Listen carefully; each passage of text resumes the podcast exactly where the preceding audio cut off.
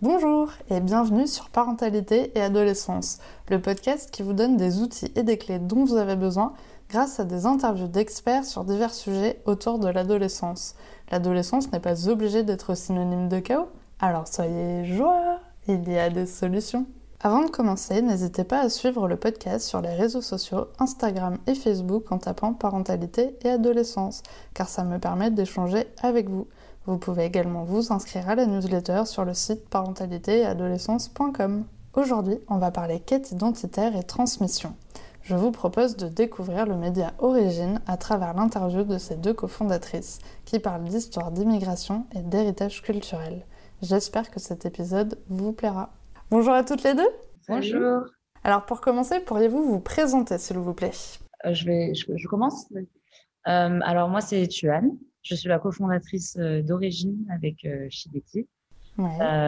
J'ai 27 ans et je suis à la base monteuse vidéo et depuis peu du coup un peu cadreuse sur notre projet qu'on va présenter peut-être un peu après. Et moi, c'est Shigeki. Je suis du coup cofondatrice d'Origine avec Tuan. J'ai 29 ans et euh, à côté de ça, moi, j'ai plutôt bossé euh, dans tout ce qui était euh, relations clients et gestion des opérations. Et je suis passionnée de, de médias et d'art visuel depuis longtemps. Génial. Alors, pourquoi avez-vous décidé de créer Origine TV Alors, Origine, déjà, c'est un média associatif pour présenter un peu le projet. C'est un média associatif qui euh, recueille et qui traite des sujets et des histoires autour de l'immigration, de l'héritage culturel et du déplacement en général. Euh, le but, en fait, c'est de libérer la parole sur ces sujets-là au sein de nos communautés, au sein de nos familles, mais aussi de conserver ces histoires et de les transmettre aux générations futures. Trop bien. Et pour, euh, du coup, répondre à ta question, pourquoi on a, on a décidé de, de créer Origine, euh, déjà au début, c'est vraiment une envie très personnelle de pouvoir euh, recueillir l'histoire euh, de nos familles respectives qui sont à la fois fragilisées par la transmission orale et qui sont aussi peu racontées, entendues en tout cas dans un espace public.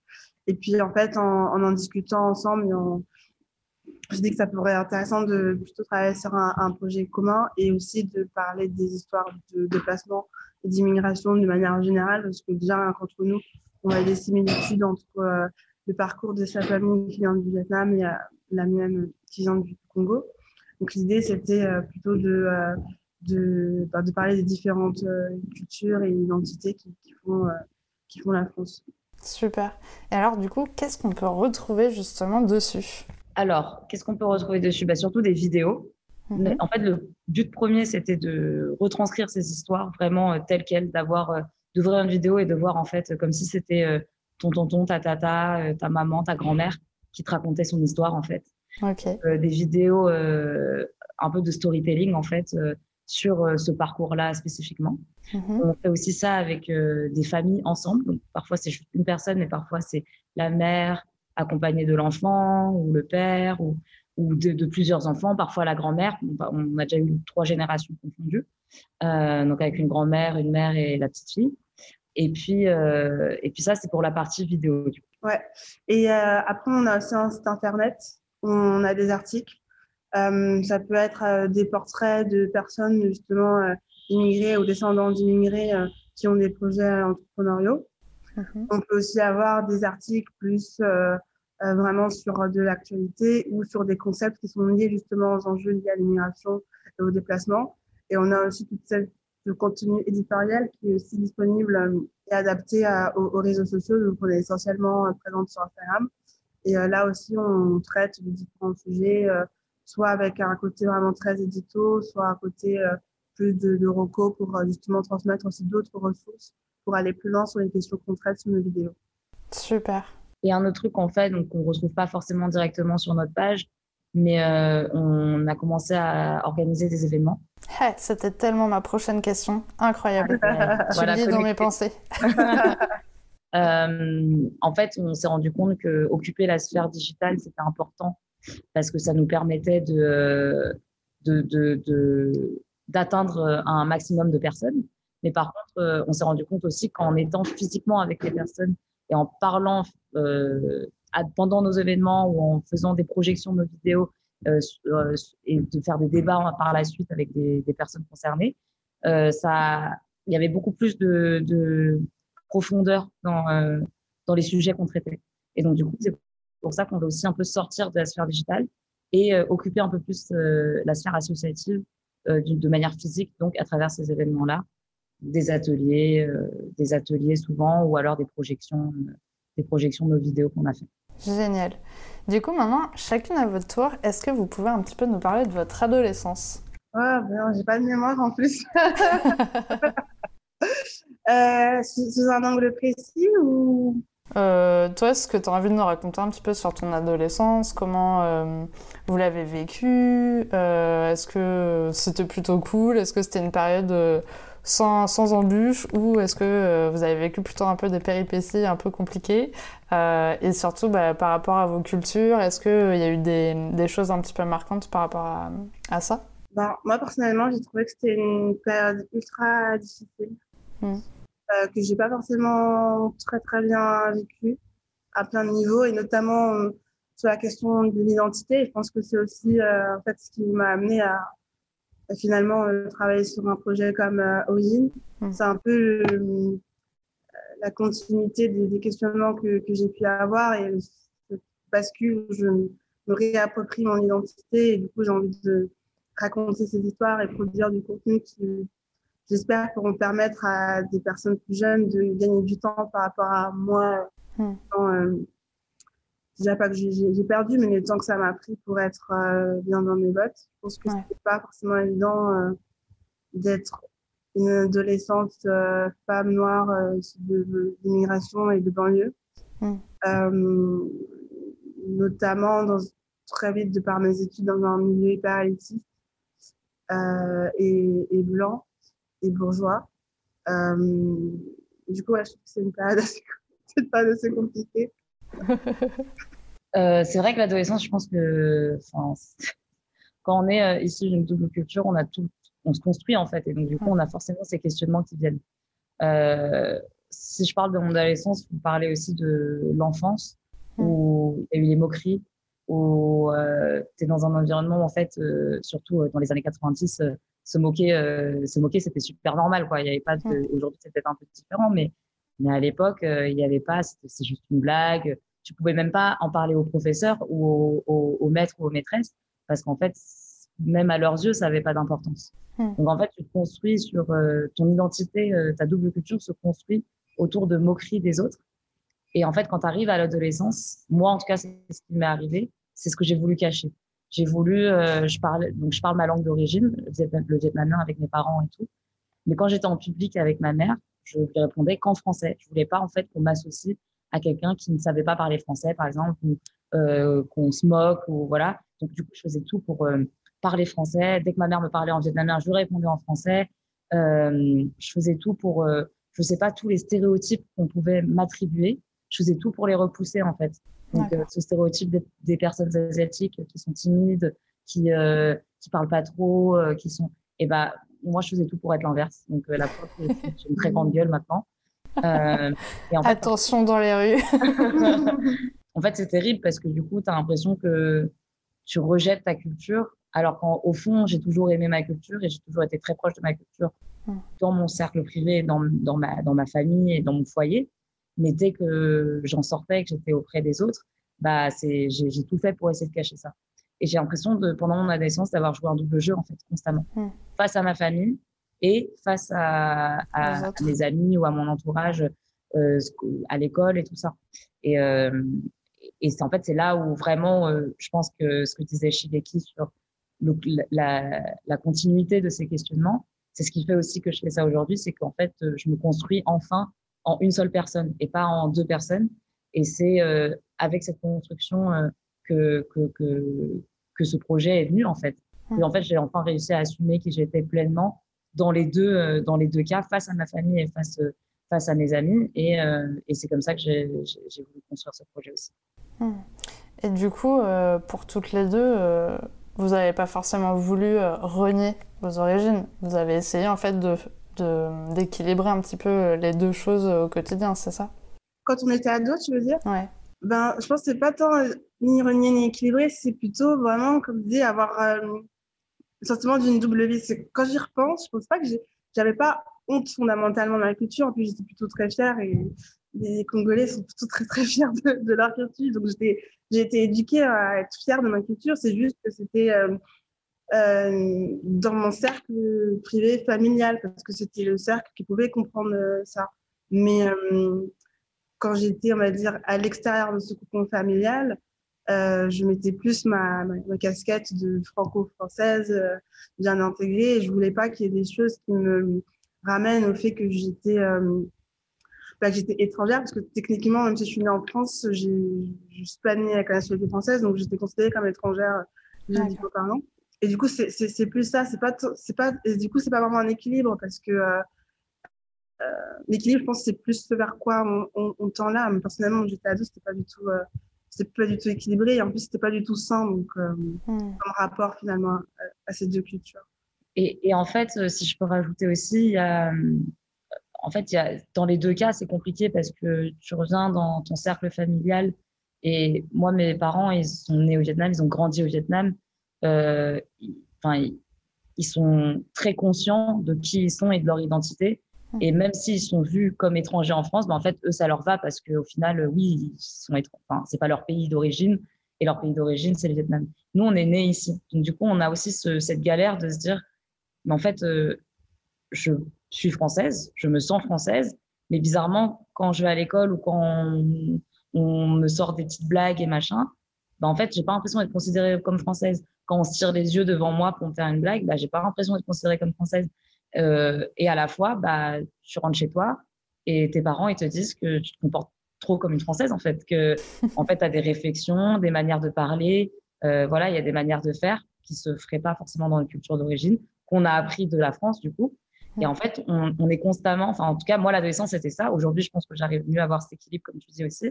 Mais euh, dans mon adolescence, c'était ça. C'était constamment jongler entre deux, deux chaises et en fait, d'avoir l'impression de devoir choisir, en fait.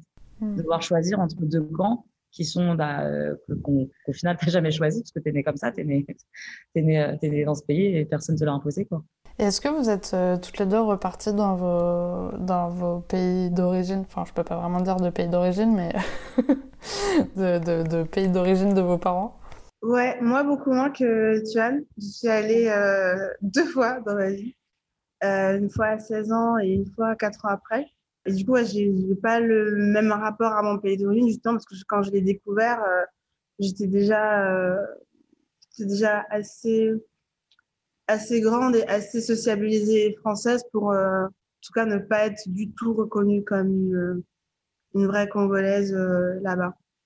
Ok. Et du coup, ça t'a fait de la peine ou c'était comment tu t'es sentie?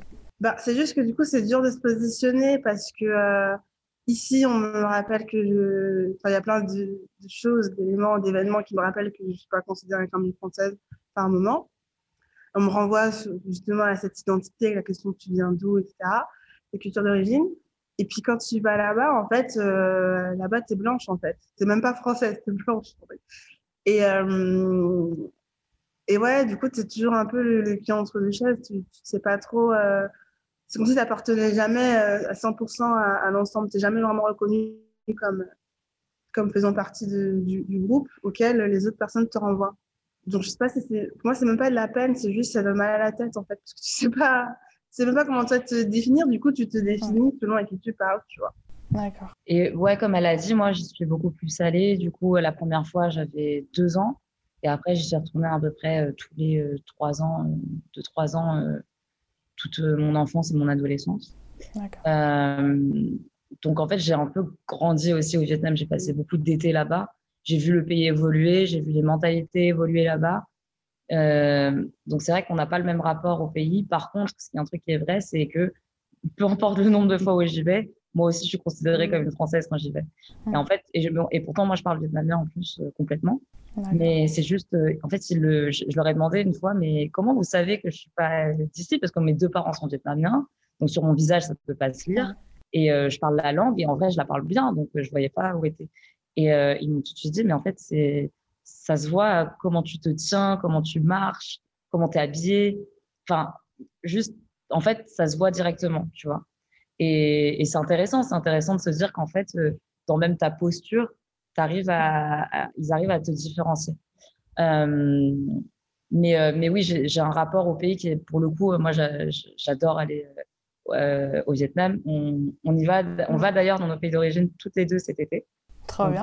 ouais, très cool. et, et, en fait, ouais, c'est comme une deuxième maison pour moi. c'est il y a un côté où effectivement on se sent pas complètement chez soi parce que je n'ai pas grandi là-bas et je le sens bien. Mais il y a aussi, je pense, un, il y a un truc assez fort de se mouvoir dans un monde où tout le monde te ressemble et tu fais plus partie euh, de la différence, tu vois. Es juste, euh, tu ressembles plus ou moins à toi et ta différence, elle est seulement dans ta personnalité et pas forcément euh, dans tes traits, ta couleur de peau, la forme de tes yeux, quoi.